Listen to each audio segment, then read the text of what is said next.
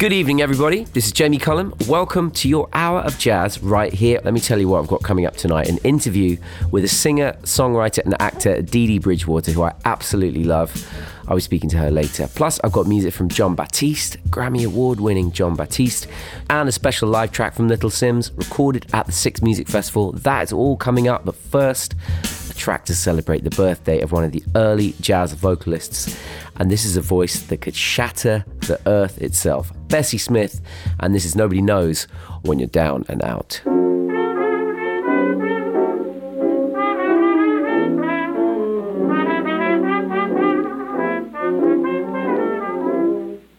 Once I lived a life of a millionaire.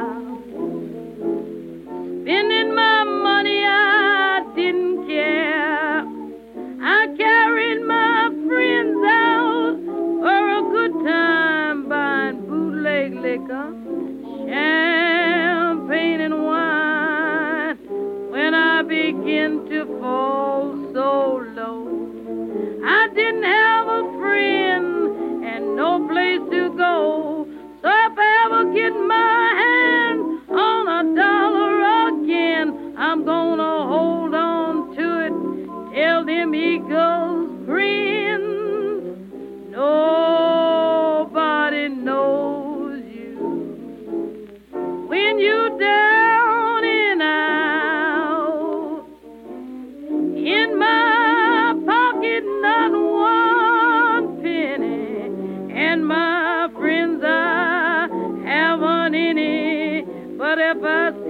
get on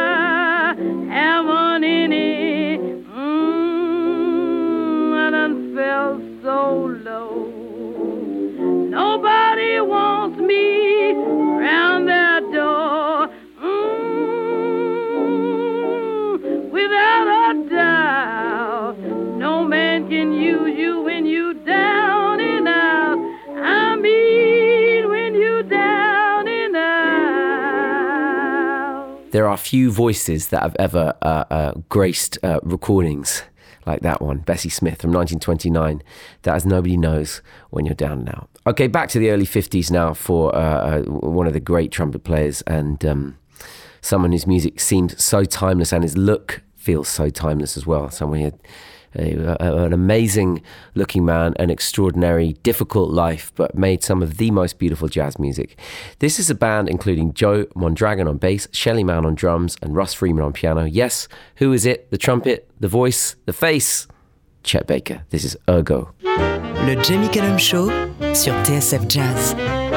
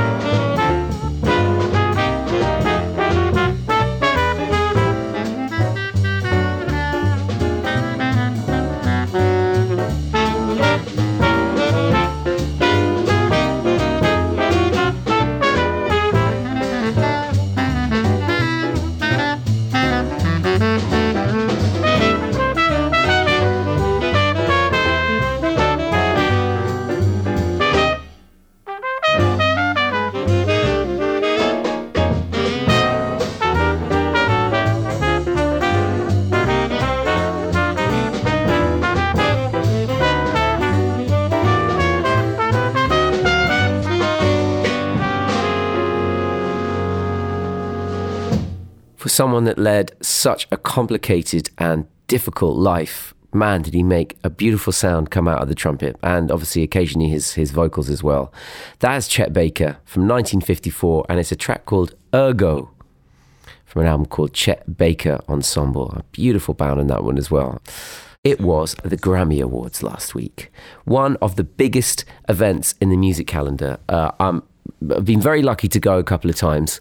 Um, it definitely feels like the biggest night in music, not only because everyone is at the uh, the Grammys themselves, but also all the events that happen around the Grammys that week.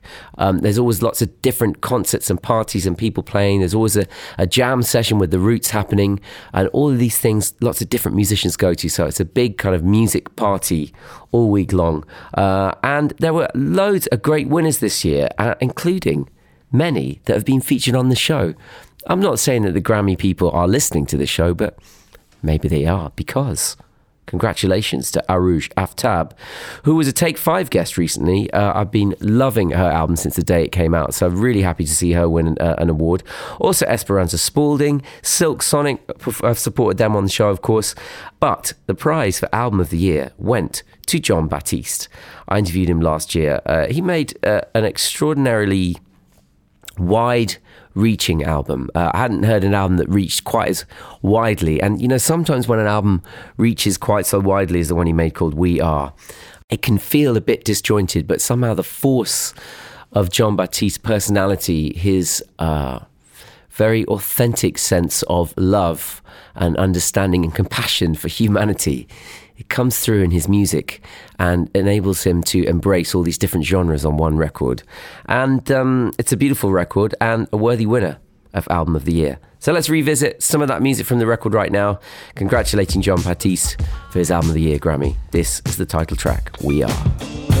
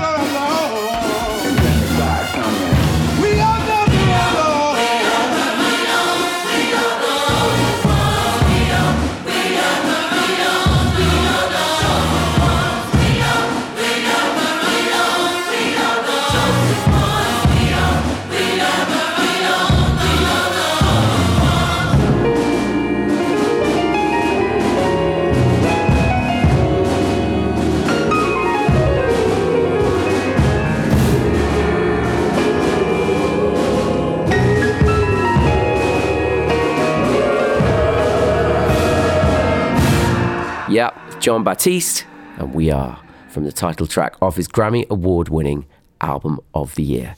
Now, another winner at the Grammy Awards was the legendary bassist Ron Carter. He won for his album with Gonzalo Rubalcaba and Jack DeJohnette, and we talked about that record when I interviewed him recently. You're going to be able to hear that on the show in a few weeks' time. But I'll tell you what, let's let's build some suspense for that interview right now. I'm going to play a track which he appears on each week until then, and I'll let you into a little secret. It's not that hard, given he's played on over two and a half thousand records. Um, there are thousands to choose from, obviously, uh, but I thought we'd pick this one out. Coaxing the summer closer, please. Can we have some consistency with the weather? From 1969, this is from the saxophone player Paul Desmond, of course, with Ron Carter on the bass. And this is from The Hot Afternoon. Le Jamie Cullum Show sur TSF Jazz.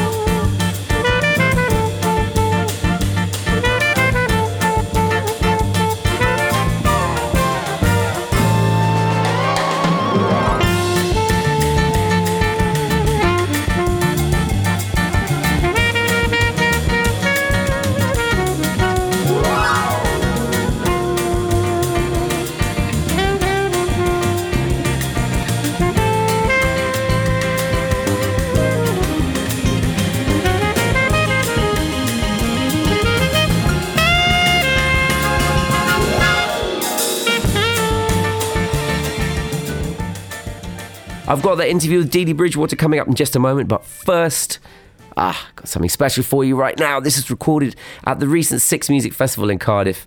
Uh, I listened to this when it went out. Um, sounds like it was an amazing weekend. I've been touring myself, so I didn't get the chance to get down there. But the weekend of music uh, was from bands including Ezra Collective, Emma Jean Thackray, Khruangbin, and Little Simz. A lot of the stuff I play on here, right? Uh, Little Simz on stage at St. David's Hall. This is from that session live. This is selfish. I need your, I need your vocals on 10 for this next one.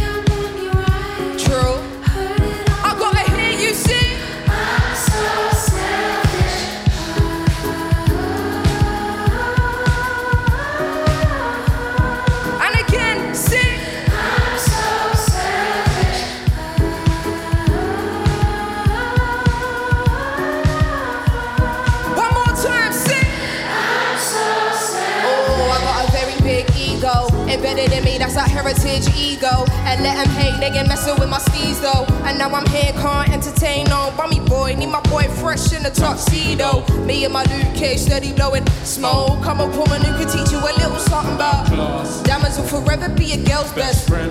Everything's imperative for the way I live. I know it's material, not irrelevant. All this here is worked for, not inherited. Told myself I break my fellas off, never did. Self loving, need more self. That's how it goes. They wanna know you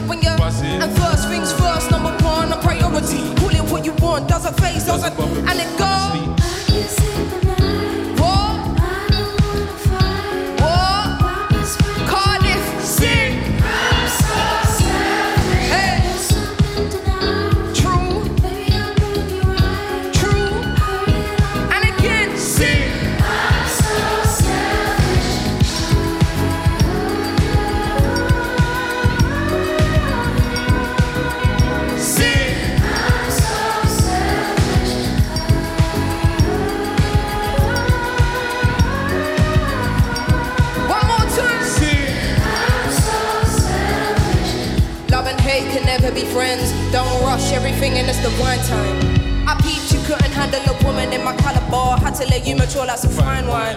Mm, no validation. No applause. You don't have to prove you got it. When you know it's yours. I don't wanna feel disloyal for wanting to do me. You act brand new when I know the cause. Wait, so call it what you like. Until now, I'd never been the selfish type. Until now, I'd never told nobody no. Don't get it twisted that that didn't happen overnight. Still, if your life is amazing, what you got to feel. Can't be concerned about what they're saying. Over there. I'll make it clear, don't be in and out about what you hear. They say I always get what I want. Is it fair? But life isn't fair. Clap. Clap. Clap. Clap. Clap. Clap. Everybody now. Sing.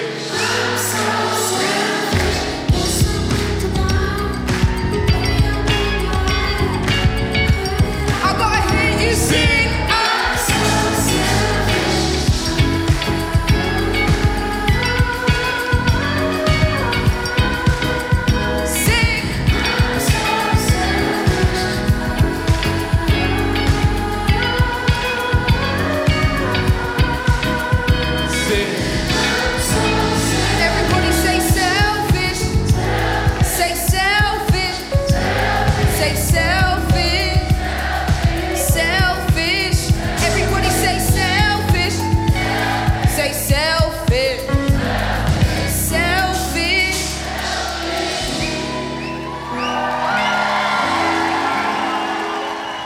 Okay, time now for my interview with a singer, songwriter, and producer and actor.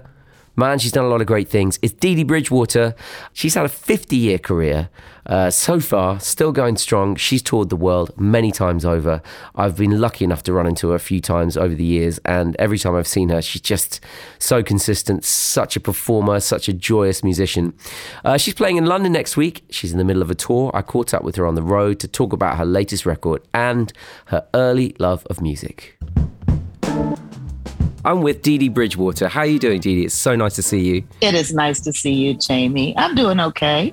Can't complain. Good. Yeah. I realized that you are no stranger to the radio airwaves as well. I was, you know, re- reading about your career and um, something that really chimed with me about um, I was really influenced by the radio. Um, and I don't think nowadays that's necessarily the case, the way we consume music. But I know that you were listening to a lot of radio when you were growing up Yeah. and it and influenced you quite a lot. Could, you, could you speak about that a bit? Well, you know, I was born in 1950, so I started listening to the radio. I mean, it was just on all the time in my house. But I discovered in my early teens a radio station called WDIA, which is a radio station out of Memphis, Tennessee. Um, after the the all the regular radio stations would go off the air, we would have that white white noise, and you would have to literally search up and down. So this radio station had a broadband, and so I could pick it up late at night after eleven. So I would stuff my pillow on, at my door so my parents would know I was still up and would listen to this radio station. And that's where I heard all of this blues music because they played blues and gospel and just all kinds of music. And, um, but they were playing people like Gladys Knight and the Pips when they first started. And I, I was like, who are these people?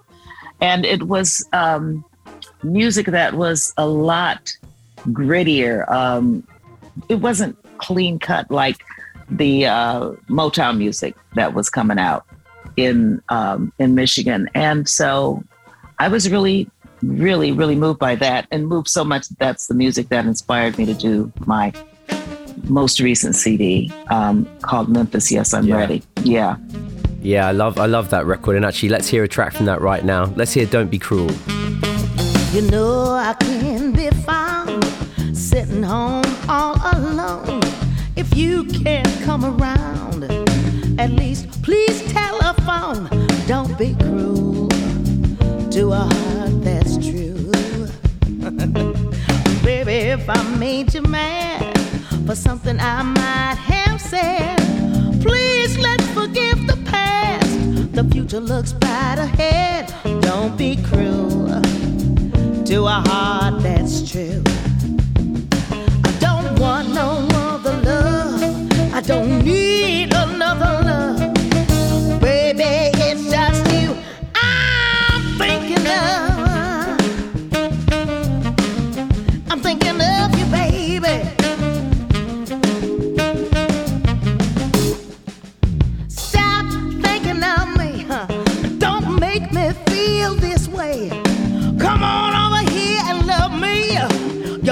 What you need to say. Don't be cruel to a heart that's true. Why should we be apart? We just can't be apart.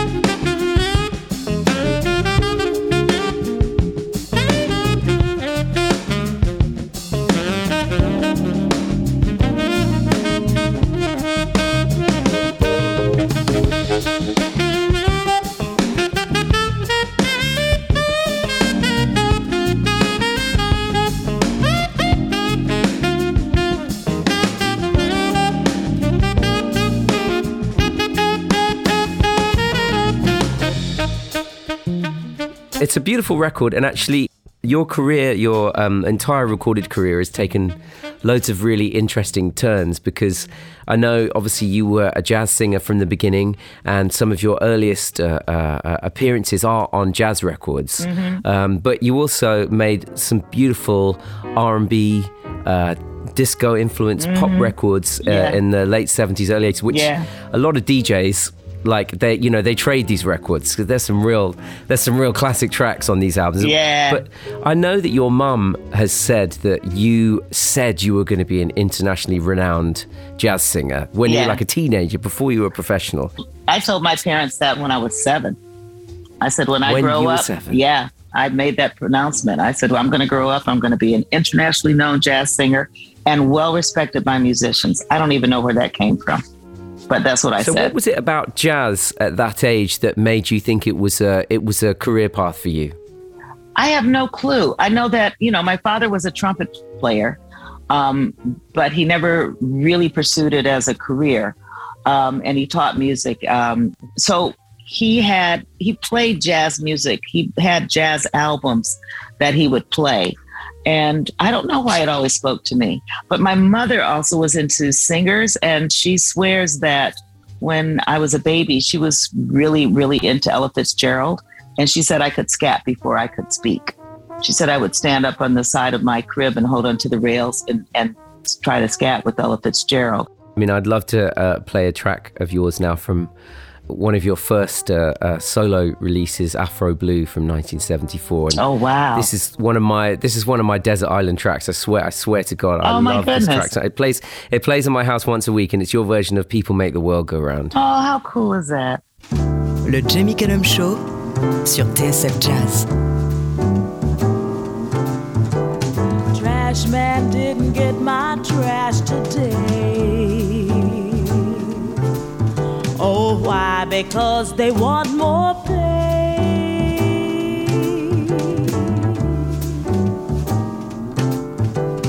Buses and taxis want a raise in fare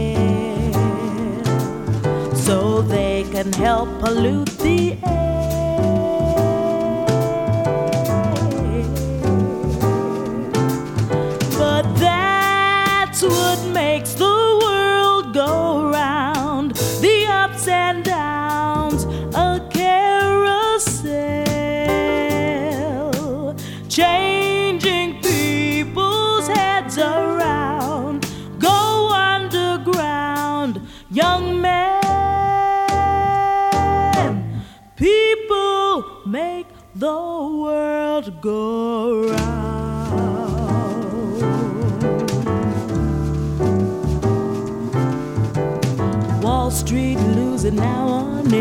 Share. They're blaming it on longer hair.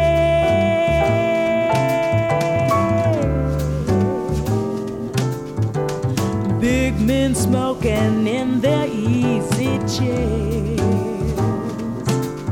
On fat cigars without a care.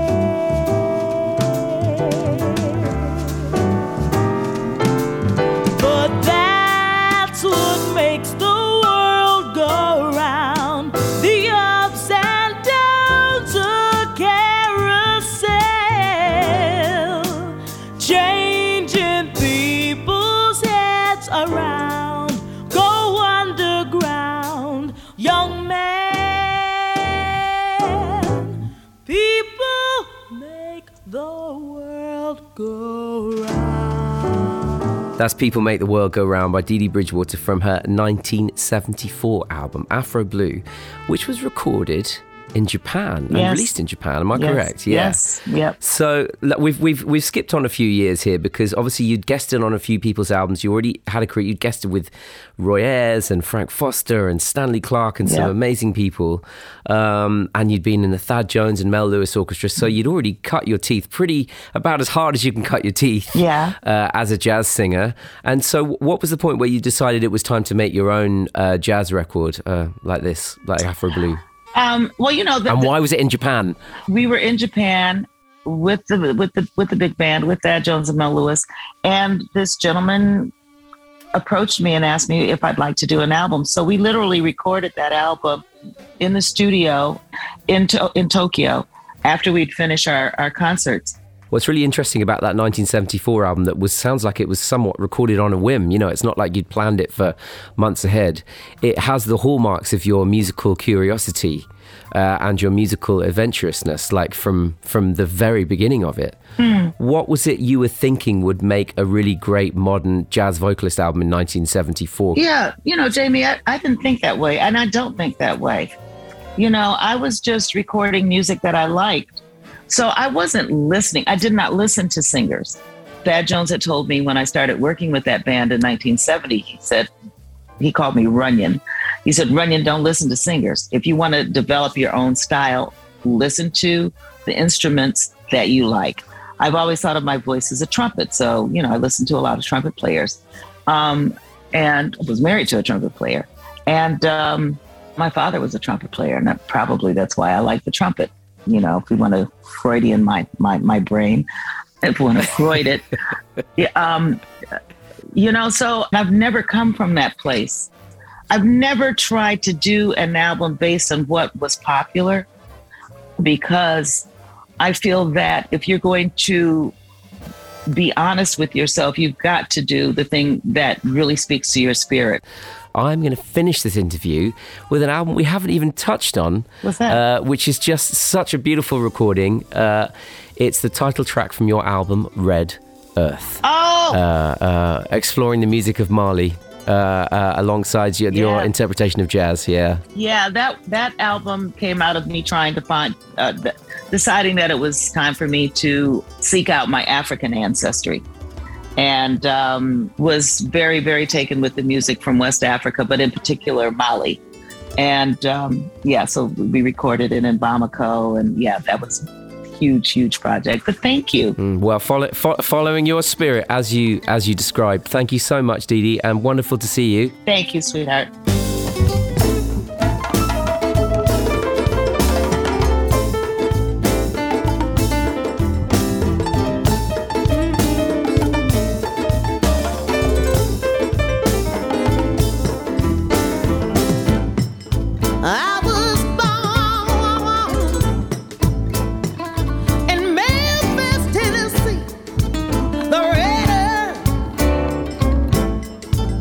It was so good to me.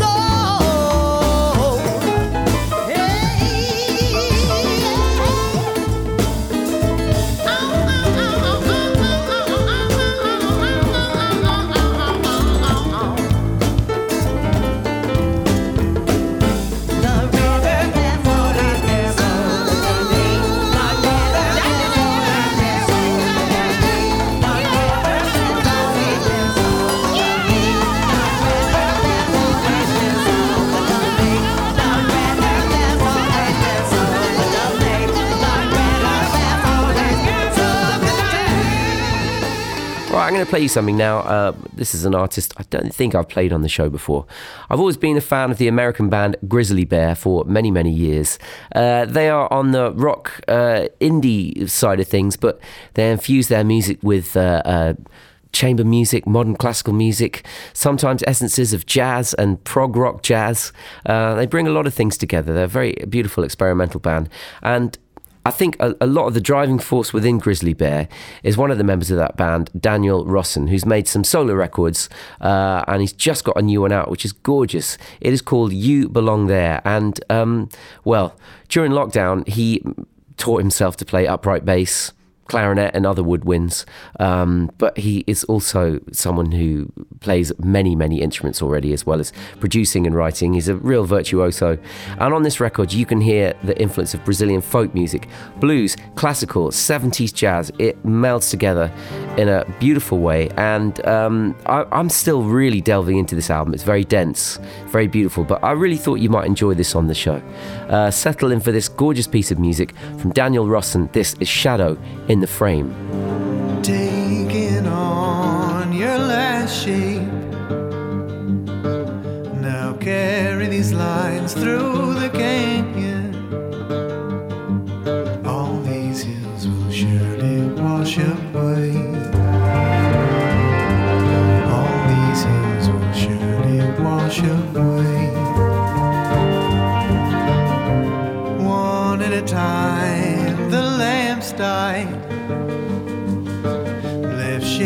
in the dark I can't describe. All the sightless creatures find our oh, way.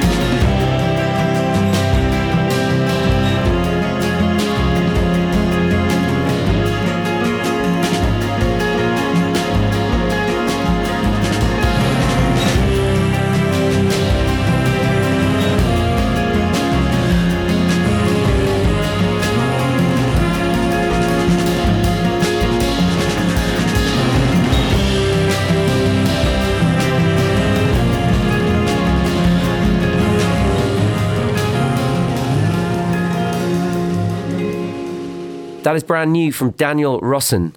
Uh, it's called Shadow in the Frame, and the album is called You Belong There. It's just come out, and um, I think if you listen to the show, you're into your jazz, you're into your uh, music that uh, pushes boundaries and does really interesting things, then I think you're going to love that record. Go and check out the rest of it when you can. All right, something now from the jazz singer Leon Thomas. Uh, he had a career that saw collaborations with Louis Armstrong, and Santana. So that give you an idea of the breadth of his career. Uh, but I, I, mostly know his voice working with Pharoah Sanders. The ecstatic sound of Leon Thomas's voice is a real pivotal moment of those those beautiful Pharoah Sanders records. This is from his really highly acclaimed solo album Blues and the Soulful Truth, which I love. This is Leon Thomas and China Doll. I, I, I,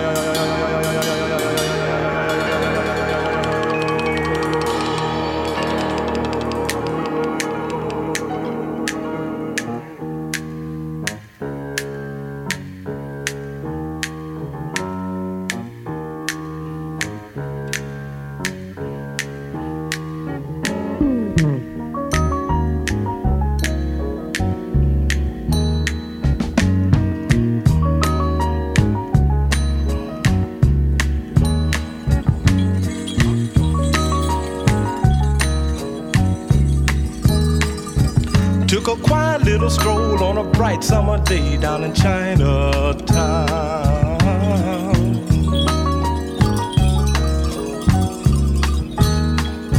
I had nothing to do, wasn't feeling too blue, so I looked around.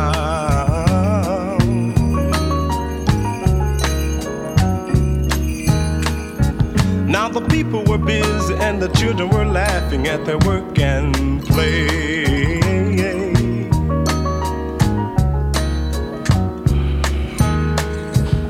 When I looked up the street and a little China doll came walking my way.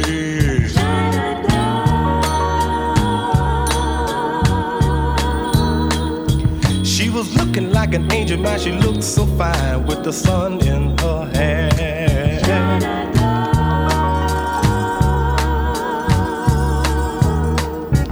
I was keeping my cool, you can understand, but she was blowing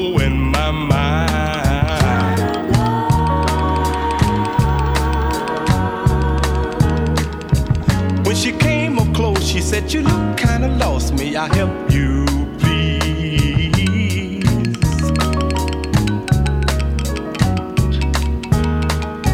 Now my heart started thumping and my tongue started stammering. I was speaking Chinese.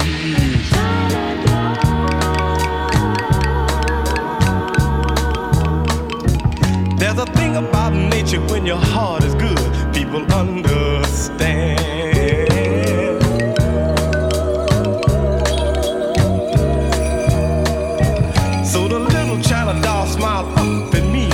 She took my hand.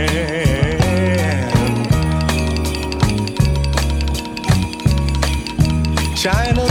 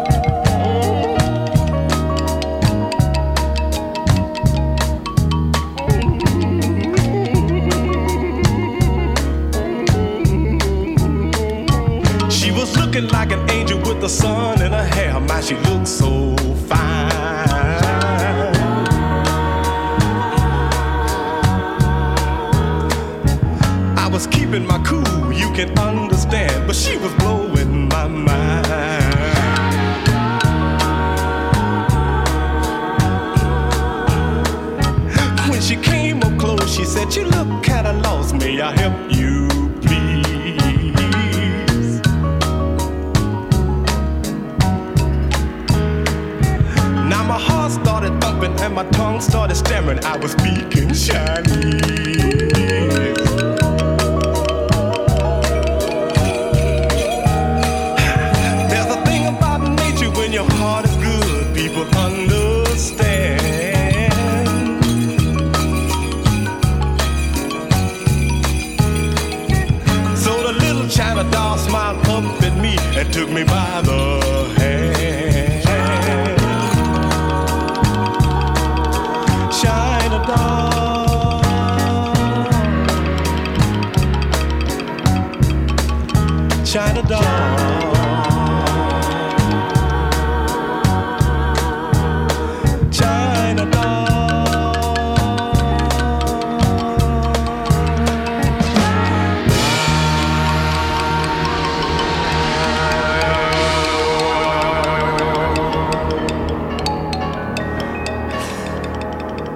It is, of course, the voice of Leon Thomas.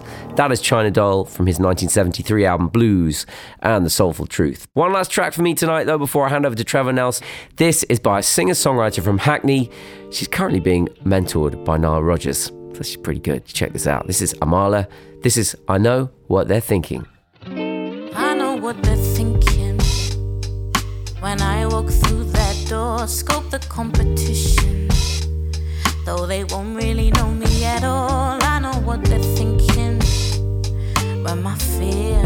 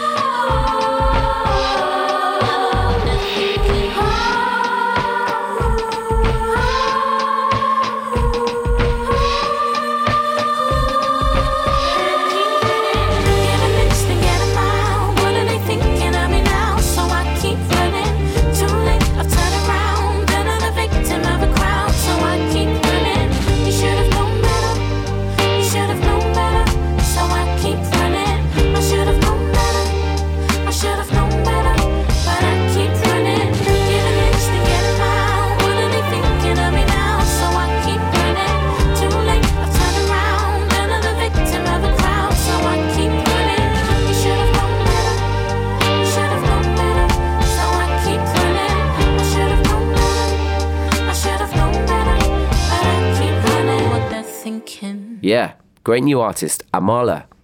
I know what they're thinking. That's her new single, and it is out now. And that is all I've got time for this week. Thank you for joining me. I'm Jamie Cullum. J'espère que le show vous a plu. Le Jamie Cullum Show sur TSF Jazz. Moi, j'amène les disques et vous, vous vous chargez de l'apéritif. That's right. That's right. That's right. That's right. That's right.